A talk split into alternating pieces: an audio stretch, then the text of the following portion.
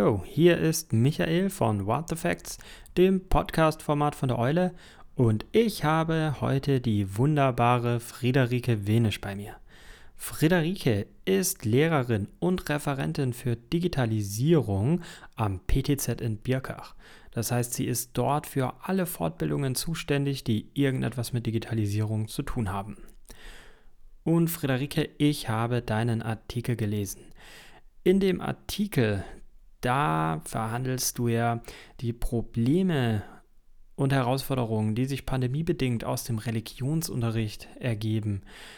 Das machst du auf drei unterschiedlichen Ebenen, nämlich einmal in der Beziehung des Fachs Religions zu den anderen Fächern, in der Beziehung der Lehrkräfte, also der Rallye-Lehrer zur Schule und zum Kollegium und dann in der Beziehung zu den Rallye-Lehrerinnen untereinander.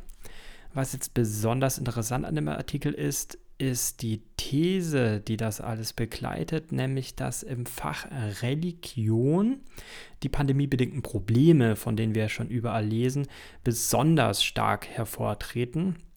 Aber du betonst auch die positiven Effekte, die zum Vorschein kommen und sich dort auch nochmal drin verstärken. Und das finde ich doch nochmal einen ganz besonderen Drive. Ja, also ich, ich dachte eben gerade, du hast so eine schöne äh, Zusammenfassung gegeben. Da unterbreche ich lieber mich. Definitiv. Also äh, der positive Unterton, den du nach äh, dieser Zusammenfassung gegeben hast, den habe ich ähm, bewusst mit reingenommen, denn ich glaube auch äh, aus meiner Tätigkeit in meinem Job, äh, sehe ich, dass dieser Bedarf auch gerne aufgegriffen wird, äh, sich zu vernetzen und stärker zusammenzuarbeiten und auch Angebote stärker zu nutzen, die sonst ja gar nicht so nutzbar wären. Ich glaube auch, dass dieser, dieser Schub, diese Effekte, du hattest von Effekte verstärken geredet, da hat sich tatsächlich jetzt halt auch viel verstärken können, weil viele Lehrer insgesamt versierter auch im Umgang mit Technik geworden sind und äh, dementsprechend gut darauf einsteigen konnten. Aber das ist nur eine Zusammenfassung meinerseits. Danke, dass du mir diesen Ball zuspielst. Aber Moment mal, also das Gesagte will ich jetzt nicht einfach so stehen lassen. Du hast gerade gesagt, dass einige Lehrer versierter geworden sind. Das heißt, sie waren vorher überhaupt nicht versiert auf digitale Methoden. Ja, das ist ja äh, logisch. Also ich als Lehrerin ähm, hatte tatsächlich immer schon den Ruf, digital viel zu arbeiten. Aber ich wurde ja genauso in diese Situation geschmissen, auf einmal Fernunterricht geben zu müssen, worin ich auch gar keine Ahnung hatte. Und im Prinzip mussten wir das alle lernen. Aber ein Effekt, den ich auch bei den etwas ruhigeren oder skeptischeren Gemütern gesehen habe, ist, dass sie sehr versiert geworden waren, äh, auf einmal überhaupt eine Videokonferenz zu benutzen und äh, sich da einzuwählen und äh, ihr Mikro anzustöpseln und ihre Kamera anzumachen. Was ja schon mal eine gute Voraussetzung ist, wenn ich darüber nachdenken möchte, okay, wie kann ich sie Fortbildung, also wie kann ich Fortbildung gestalten, wie kann ich Unterricht gestalten und äh, das hilft natürlich immens, wenn man halt äh, diese Lehrer dann einmal zusammenzieht und äh, auch Fortbildung digital nutzen kann. Ich hatte eben auch schon gesagt, Verstärker, das lag auch ein bisschen daran, dass sie dann halt auch gesehen haben, oh, wenn ich das von zu Hause aus machen kann, dann habe ich ja keine langen Anfahrtswege. Dann habe ich keine äh, Spritkosten. Ich muss tatsächlich nicht Unterrichtstage ausfallen lassen. Ich muss nicht meine Kollegen reinreiten, indem sie mich vertreten müssen. Und äh, dementsprechend habe ich äh, wahrgenommen, auch in meiner Praxis als Dozentin für Digitalisierung im religiösen Bereich mit dem Schwerpunkt Religionsunterricht, dass man da gut einhaken kann und äh, dass man da halt einfach auch diese Vernetzung ganz, ganz stark fördern kann, wenn man ein paar Regeln einhält. Aber also werden werden mehr Fortbildungsangebote angenommen? Ja, definitiv. Also ich habe das Gefühl, dass nicht nur mehr Fortbildungsangebote angenommen werden, sondern halt einfach auch ohne diese äh, Bestätigung äh, des Landes. Also einfach nur mal so, wir hatten zum Beispiel den Hackathon, wir versus Virus, oder wir hatten, äh, wir sind Schule als ähm, großer Thinkpool die Lehrer und wir hatten dann auch noch die Summer School von Jöran. Das sind so allgemeinpädagogische Angebote, die wurden mega gut angenommen, obwohl die Lehrkräfte eigentlich nichts dafür gekriegt haben.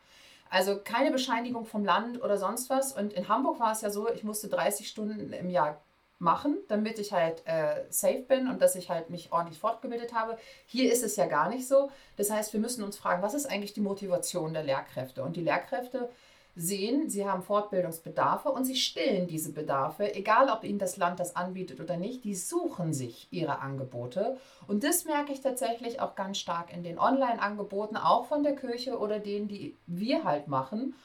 Und da versuchen wir halt auch äh, so klar wie möglich auszuweisen, wo kriegt ihr diese Hilfe, wo kriegt ihr diese Angebote. Ja, und da äh, sind tatsächlich auch die Möglichkeiten, dann diese äh, dieses Bedürfnis nach Vernetzung, nach gegenseitiger Hilfe, nach kollegialer Beratung, nach Fortbildung, nach Impulsen äh, am besten zu stillen. Also, aber da müssen wir jetzt schon noch mal, wenn ich dich da so reden höre, zwei Sachen voneinander trennen.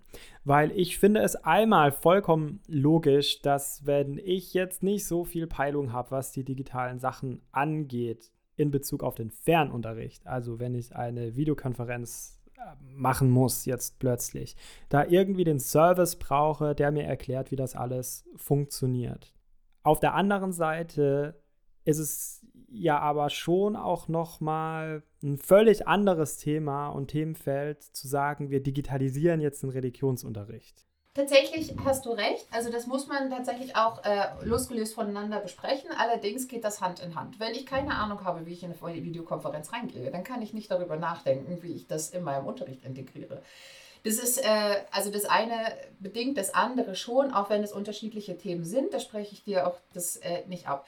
Interessant ist allerdings tatsächlich, dass wir flächendeckend das geschafft haben, durch die Pandemie die, die äh, Voraussetzung zu schaffen, dass äh, eine digitale Teilhabe überhaupt ermöglicht wird. Und ähm, ich bin nicht ganz glücklich mit deiner Aussage zur Digitalisierung des Religionsunterrichts, äh, denn das, das fasst es zu kurz. Wir haben die Digitalisierung, wir müssen jetzt mehr über Konzepte reden. Eigentlich müssen wir über Religionsunterricht angesichts der Digitalität reden. Und das ist ja auch weithin anerkannt. Da haben große Koryphäen wie äh, Axel Krommer schon drüber geredet und äh, Philipp Wampfler und äh, andere mehr, Jöran Mus-Mehrholz hatte ich schon aufgegriffen. Und äh, wir müssen da halt einfach gucken, was bedeutet für mich Digitalität? Ich bin ja auch äh, ein kohlenstoffliches Wesen, das in einer ähm, kohlenstofflichen Welt agiert, aber über digitale äh, Möglichkeiten kommuniziert, arbeitet und äh, da halt einfach gewisse Vermischungen entstehen und dementsprechend haben wir da diese Vermischung dementsprechend ganz kurz nochmal einen Einblick auf Digitalisierung des Religionsunterrichts. Ja, aber das heißt, dir geht es dann einfach nur um die weltanschaulichen Inhalte und überhaupt nicht um eine tatsächliche ähm, technische Unterstützung des Religionsunterrichts. So könnte man dich jetzt ja verstehen. Also technische Unterstützung schon. Allerdings glaube ich schon, dass es halt einfach auch dem Religionsunterricht um Inhalte gehen muss. Was, was ist denn unser Angebot als Religionslehrer? Und Lehrerinnen. Und da, da müssen wir einfach sagen, wir bieten ja den Leuten an, äh, in den Dialog zu treten, über Sachen vertiefen nachzudenken, auch äh, uns über, über Anschauungsfragen, über religiöse Aspekte äh, Gedanken zu machen. Das ist ja zentral für unser Fach. Wenn wir uns dem entledigen würden und einfach uns nur auf die Digitalisierung zurückziehen würden, dann würde uns was fehlen. Das geht natürlich nicht. Und äh, wir müssen uns viel mehr über fachdidaktisch kluge Anwendungsmöglichkeiten Gedanken machen, also über didaktische Konzepte, über Methodik, über äh, was, was passt zu unserem Fach. Und auch da gehören die technischen Konzepte rein, denn die denken wir mit. Allerdings sollten sie nicht so stark in den Vordergrund äh, geschoben werden. Jetzt sagst du natürlich, hm, Fernunterricht ist ja eigentlich auch schon Digitalisierung stark in den Vordergrund gerückt. Ja, aber es ist ja einfach auch nur eine Methode und das ist tatsächlich auch etwas, über das wir kommunizieren können das sind jetzt alles so sehr super allgemeine äh, Schlagworte, die wir eigentlich schon, wenn man aufmerksam, schon nur als Laie wie ich zehn Jahre lang Deutschlandfunk und äh, DLF Kultur hört, ständig von irgendwelchen Lehrern, die da super engagiert sind, hört.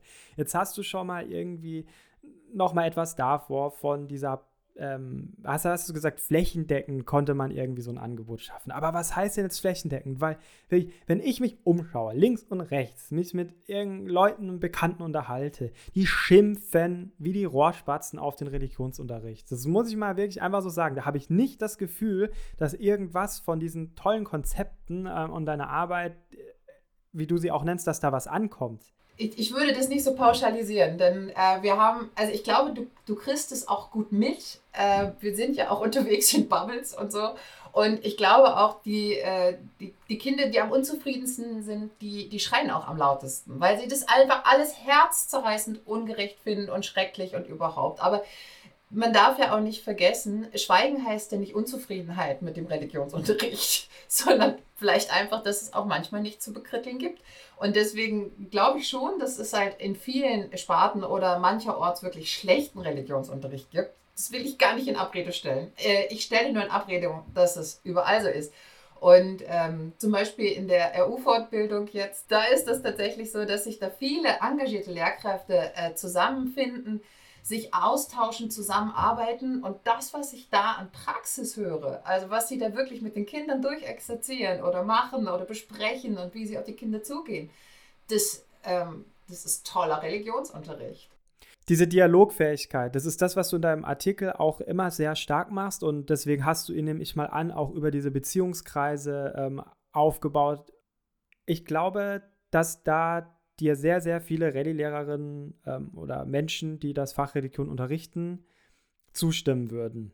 Aber ich beobachte genauso, dass dadurch, dass man diese Dialogfähigkeit und den besonderen Ort des Religionsunterrichts oder Religionsunterricht als besonderen Ort in der Schule stark macht, besonders frustriert darüber ist, dass das jetzt so nicht stattfinden kann, wie man das eben sonst gewohnt ist. Und aus diesem Grund sich so eine Resignation eingestellt hat, wo man gar nicht so richtig irgendwie äh, Freude daran entwickelt, sich mit den neueren Möglichkeiten auseinanderzusetzen, die da sind? Oder wie kommst du überhaupt an die Menschen, die sich dieser ganzen Sache einfach grundsätzlich verweigern?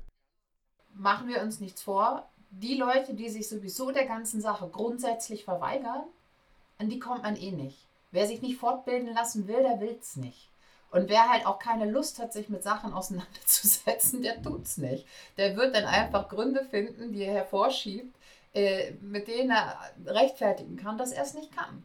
Das ist ja nun mal so. Also äh, wer, wer nicht will, findet Gründe. Und ähm, wer will, der findet Möglichkeiten. Wir müssen da auch anders ansetzen. Wenn, wenn wir sagen, die wollen nicht, dann müssen wir uns fragen, warum wollen die nicht?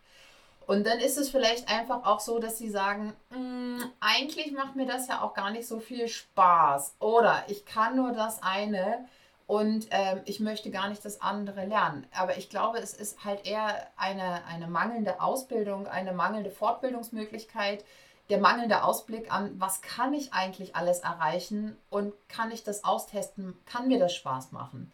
Diese, diese grundsätzliche Aufgeschlossenheit die muss da sein. Das ist die eine Sache. Du sagst, wie komme ich daran? Es ist ja tatsächlich so, dass, dass, die, ähm, dass die Lehrkräfte sich ja durchaus auch informieren. Und ähm, wenn die halt tatsächlich nicht so digital affin sind oder sagen, okay, ich bin nicht über Social Media mit denen vernetzt, ich habe nicht von Hören sagen von meinem Kollegen das und das gehört, die würden sofort im ZSL-Katalog, also im LFB Online hier in Baden-Württemberg nachgucken oder tatsächlich bei den Kirchen äh, einfach anfragen, was habt ihr denn für Fortbildung?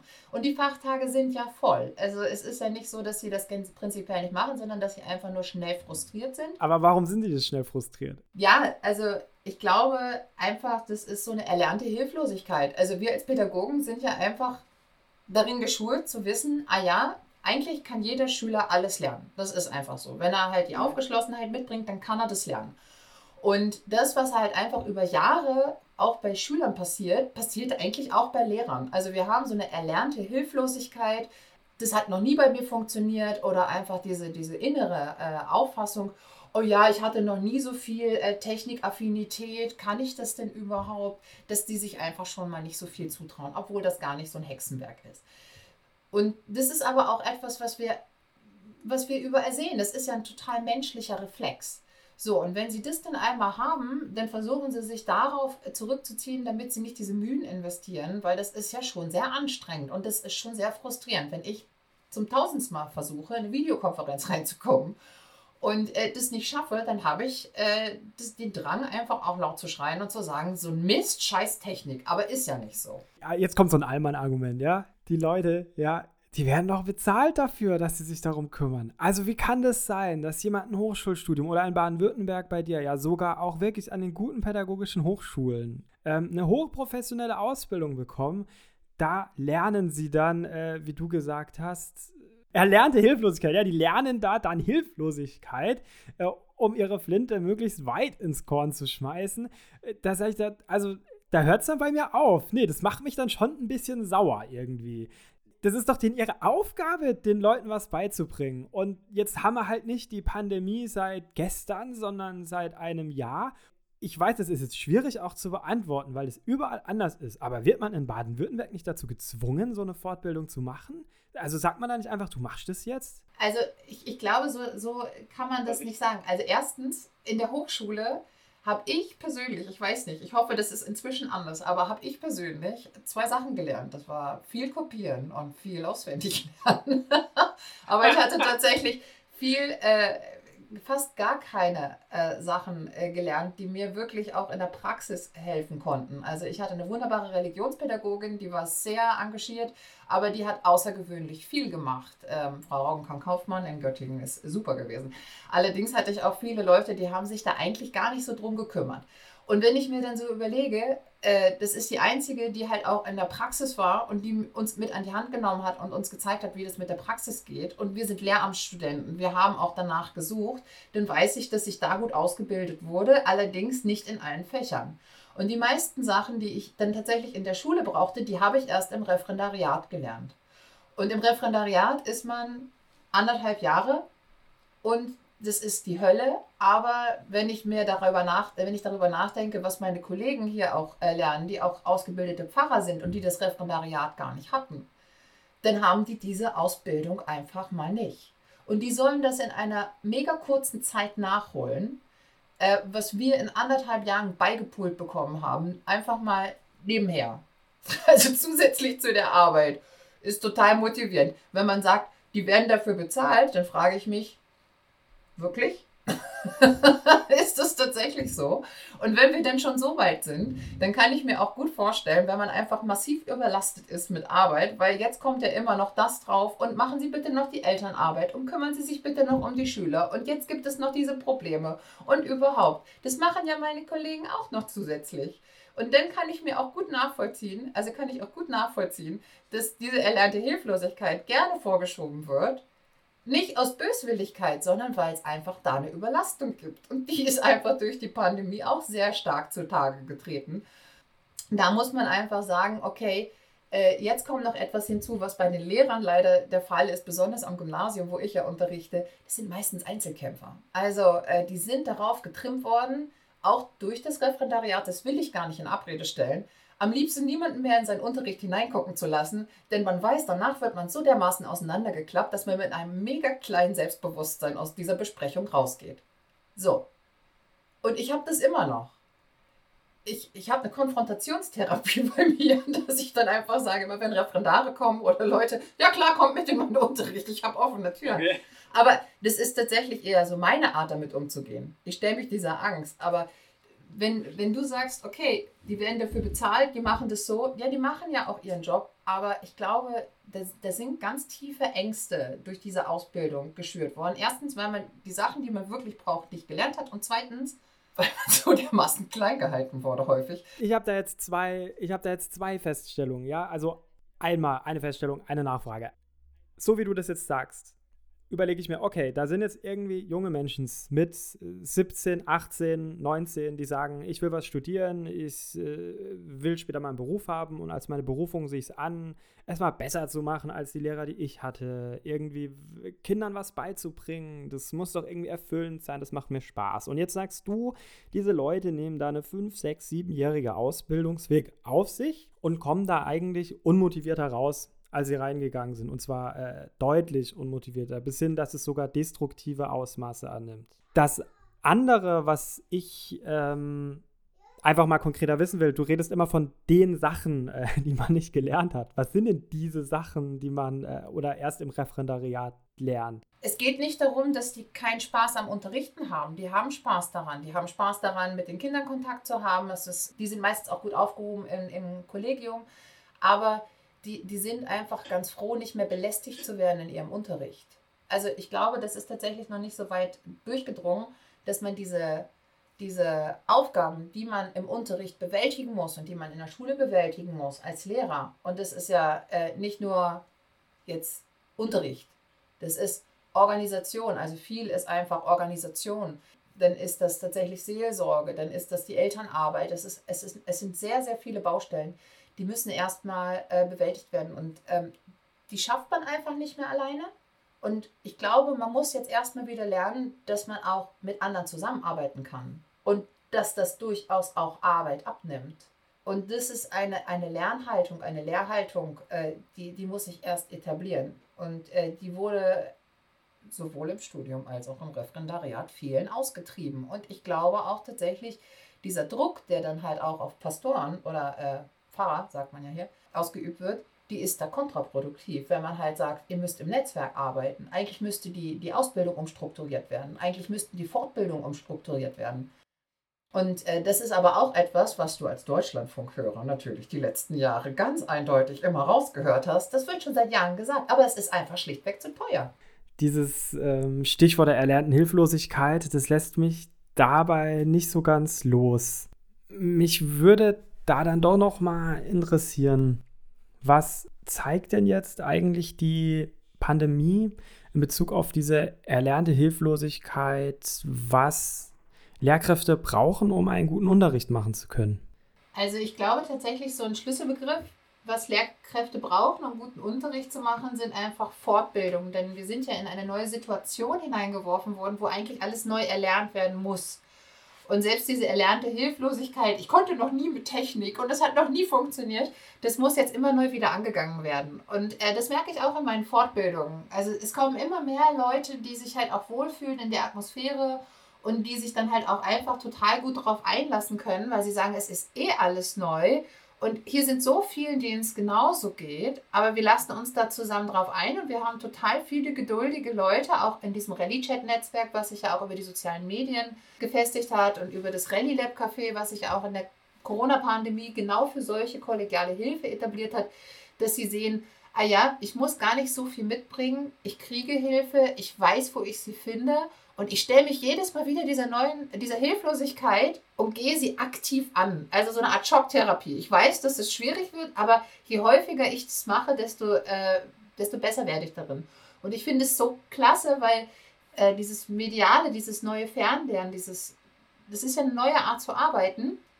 Und die hat am Anfang dazu geführt, dass sich viele Lehrer gesagt haben, okay, ich übertrage das, was ich analog mache, auf das Digitale.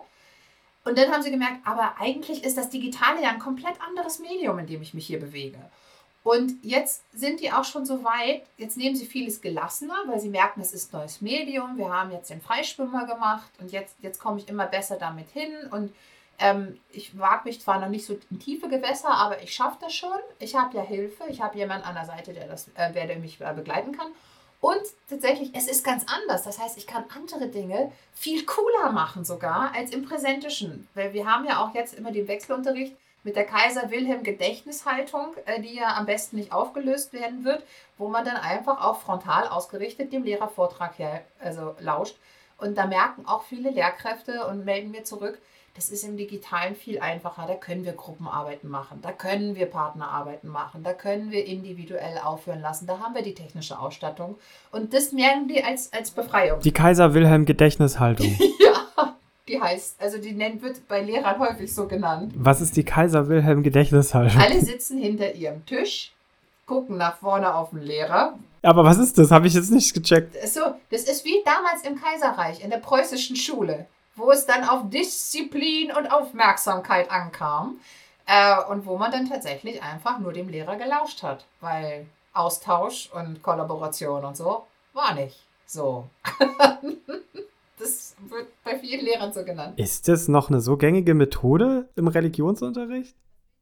Also, was will man denn machen, wenn wir unter Pandemiebedingungen unterrichten müssen? Es ist nicht so, dass den Lehrern jetzt erlaubt so. ist, dass sie sagen, oh, die Kinder kommen wieder in den Präsenzunterricht und dann wird alles schön und die können dann alles total gut zusammen machen. Da wird jeder dir sagen, unter Pandemiebedingungen geht's noch.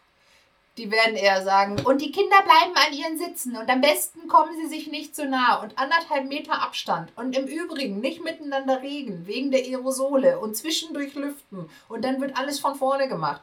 Wir sind tatsächlich eher am Überlegen, wie kriegen wir dann halt wirklich auch die Methoden, dieses Kollaborative jetzt in den Unterricht, ohne die Kinder zu gefährden. das ist ja tatsächlich etwas. Das ist übrigens auch der Grund, warum die Lehrer teilweise sogar sagen, lasst mich bitte Fernlehre machen, dann habe ich wenigstens die ganze Zeit und die Kinder haben auch was davon, weil sie das einfach ganz anders lernen können. Und das ist ja auch guter Religionsunterricht, dass man stärker miteinander in den Dialog tritt, sich besser austauschen kann, tatsächlich auch involviert ist und nicht alles frontal beschallt wird. Und das ist allerdings leider die Realität gerade in dem jetzigen Präsenzunterricht angesichts der Pandemie. Und der große Vorteil von Fernlehre. Du kannst ja jetzt nicht einfach singulär als Rallye-Lehrer sagen, okay, ich mache jetzt meine Sachen fern, sondern du äh, musst dich ja dem beugen, was dir vorgegeben wird. Aber was sind denn dann so Tools, die eingesetzt werden, die du vorschlägst? Ich habe das schon vor der Pandemie gesagt. Im Prinzip ist es so, äh, wir müssen ja ein bisschen darauf achten, was ist vertretbar. Und äh, wenn wir halt einfach auch schon da sind, dann könnten wir einfach sagen, ähm, wie kann man denn Kommunikation lebendiger gestalten, auch wenn man sich nicht unbedingt äh, dann so eng aufeinander machen kann. Aber dann ist zum Beispiel die Begrenzung auf einen Klassenraum ja auch schwierig. Warum können denn die Kinder nicht auch draußen mit Abstand dann tatsächlich auch sich durchaus in kleineren Gruppen austauschen? Das ist allerdings Problem der Aufsichtspflicht. Und ich werde nicht jetzt sagen, okay, es geht jetzt darum, Singular Fernlehre zu machen, obwohl das ja der Fall ist. Es werden viele Kinder in den Unterricht gezogen und machen die Hauptfächer an der Schule, weil das ist ja besser in Präsenz. Aber die Nebenfächer werden im Distanzlernen gemacht. Ich bin tatsächlich jetzt auch in einem Kurs, den mache ich in der Fernlehre, weil er Nebenfach ist. Und da muss man das einfach so sehen. Es ist, es ist wirklich jetzt eine Differenzierung bei vielen Schulen, Hauptfächer in der Schule, Fernlehre in den Nebenfächern.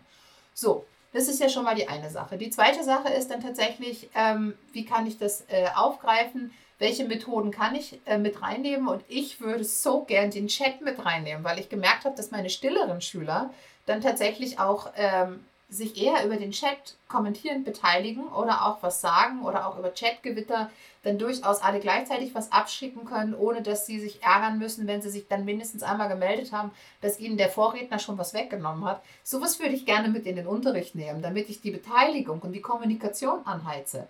Und das sehen auch viele Kollegen von mir so weil sie gemerkt haben, das hat ja durchaus Vorteile, das zu machen und das synchron abzuholen. Dafür bräuchte man tatsächlich WLAN und dazu bräuchte man dann auch eine Möglichkeit, dann äh, die Kinder auch eigene Device oder tatsächlich äh, eine 1 zu 1 Ausstattung nutzen zu lassen. Du redest jetzt sehr viel im Konjunktiv.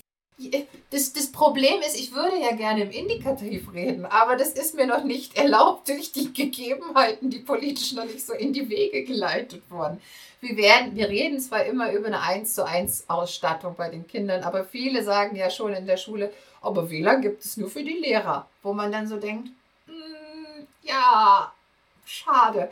Oder wenn man dann einfach darüber nachdenkt, zu sagen, selbst die Lehrer kriegen Lehrergeräte, damit sie ordentlich arbeiten können. Mm, da wird vom Land gesagt, die können sich ja eins teilen, wenn das Teilzeitlehrkräfte sind. Wo man dann auch so denkt, Vielleicht sind diese Ideen noch nicht ganz ausgereift und sollten vielleicht noch ein bisschen sacken. Aber es wäre schön, wenn das dann halt einfach wenigstens vielleicht dann Bring Your Own Device erlaubt wäre. Vielleicht auch in vielen Schulen, sodass die Kinder sich dann einfacher äh, beteiligen können und äh, dann vielleicht auch diese positiven Sachen, die man im Fernunterricht kennengelernt hat, mit in die Schule nehmen können. Ich äh, fühle schon teilweise einen sehr starken Aktionismus, was total zufällig vom Engagement einzelner Personen abhängt, an den Schulen auf der einen Seite. Auf der anderen Seite erlebe ich oder höre ich von Schulen, wo das, was du jetzt auch nennst, so überhaupt nicht funktioniert, ja, sondern da hat man sein Moodle oder wie man auch immer dann die jeweilige Schulplattform nennt. Da werden Aufgaben hochgestellt, die Aufgaben werden erledigt und per E-Mail an die Lehrkraft geschickt, beziehungsweise äh, wer kann, druckt aus und schmeißt das irgendwo in den Briefkasten oder so. Habe ich schon ähm, alles Mögliche äh, Verrückte gehört. Da merkt man ja nicht viel davon, dass da jetzt auch irgendwie ein Bewusstseinswandel stattfindet. Also ich glaube tatsächlich, hm, das kann man nicht so pauschalisieren, weil du wahrscheinlich davon gehört hast, das sind so die Leuchttürme, die Extrembeispiele, ne? dieser ganz krasse Aktionismus, der in den Medien auch breit getreten wird, wo gesagt wird, oh, wie absurd ist das denn? Oder natürlich diese Lethargie, äh, von der du auch geschrieben hast oder eben gerade auch erzählt hast, wo man dann sagt, ah ja, das, das sind die Extreme. Dazwischen ist aber allerdings eine ganz große Abstufung. Ich glaube tatsächlich, dass, dass diese, diese Bestrebungen, also ich, ich habe aus äh, meiner Erfahrung als Lehrerin immer mitgenommen, Unzufriedenheit ist der Motor jeglicher Veränderung. Gerade ist es so, dass viele Leute sich gerade so ein bisschen mit Fernlehre auch auseinandergesetzt haben, immer besser damit zurechtkamen und deutlich auch sehen, was kann ich denn da eigentlich machen? Was finde ich eigentlich sogar ganz positiv? Ich hatte so jetzt sogar die ersten Rückmeldungen von Kollegen, die sagten, boah, ich bin gerade total aufgeschmissen in der Präsenzlehre. Online wüsste ich sofort, wie ich das organisieren kann, dass das Spaß macht. Jetzt muss ich mir das neu für die Präsenzlehre ausleihen, weil das, was früher, das, das funktioniert ja nicht mehr. Und ich glaube, wir dürfen nicht vergessen, diese Pandemie hat nicht nur mit den Lehrern was gemacht, die hat auch was mit den Schülern gemacht. Und die hat tatsächlich mit ganz vielen Playern, die sich eigentlich gar nicht so lautstark zu Wort melden, wie die Unzufrieden über die Lethargie oder die äh, Abgeschreckten über diesen Aktionismus, sondern die haben ganz viele leise Stimmen jetzt auch mit vorgerufen, die recht unzufrieden sind mit den Ausstattungen und mit dem, was an der Schule ist. Deswegen bin ich ziemlich äh, zuversichtlich, dass diese Erfahrungen aus der Pandemie auch gerne mit in die Schule genommen werden und dass sich viele Lehrer tatsächlich freuen, ihre Kinder auch wieder zu sehen, das Socializing wieder zu machen, wieder in Dialog zu treten. Allerdings, dass die auch wirklich daran arbeiten und jetzt Wege finden, wie sie diese Unzufriedenheit wieder abstellen. Und ich glaube, das ist ganz gut, weil wir da auch im Netzwerk extrem gut arbeiten und auch in den Fortbildungen und extrem gut austauschen. Wie gesagt, gestern 90 Leute einfach mal dauerhaft in den Fortbildungen, die sich ausgetauscht haben, wie man es besser machen kann, ausprobiert haben zusammen und sich gleichzeitig überlegt haben, wie mache ich das denn analog, wie mache ich das digital, wie kann ich das umsetzen, was macht Spaß. Und die sind nicht mehr alleine. Die haben jetzt Wege gefunden, sich auszutauschen. Die haben Wege gefunden, das mit in den Präsentunterricht zu nehmen. Und das wird nicht abbrechen, denn Zukunftsmusik. Wir haben ja dann tatsächlich auch ein Rallye Lab, wo wir das nicht nur in Baden-Württemberg machen, sondern deutschlandweit und im deutschsprachigen Raum. Das heißt, wir Institute haben uns einen Weg überlegt, diese Vernetzung unter den Religionslehrern so zu fördern und zu stärken, dass wir denen gerne dabei behilflich sind, auch wirklich positive Sachen in den Unterricht mit zu integrieren. Wir packen einige Links unten in die Show Notes rein. Da könnt ihr dann auch nochmal nachschauen, wo ihr euch vielleicht auch aktivieren könnt. Vielen, vielen lieben Dank, Friederike, für deine Zeit. Ansonsten findet man dich auf Twitter zum Beispiel unter Frau Wenisch. Ne, ist dein Handle. Da könnt ihr gerne ähm, auch immer anschreiben, Sachen fragen und auch bei dieser Folge entweder direkt unter dem Artikel auf der Eule kommentieren oder ihr startet eine Diskussion auf Twitter, wo ihr uns auch dazu holt, falls hier nochmal irgendwas zu kurz kam oder ihr noch andere Gedanken hattet. Wir sind beide super aktiv auf Twitter, also Ihr kriegt auf jeden Fall auch eine Antwort von uns und wir diskutieren gerne mit. Dann. Gerne, auch wenn ihr mit anderen reden sollt, mit dem Hashtag RallyChat. Stimmt, der Hashtag RallyChat ist auch immer sehr wichtig. Der ist immer mittwochs, ne? Sowieso auch nochmal äh, groß, aber den kann man auch die ganze Woche über benutzen und man kriegt echt schnell eine Antwort, wenn man diesen Hashtag benutzt. Dann verabschiede ich mich von dir, Friederike, und sage Tschüss. Tschüss.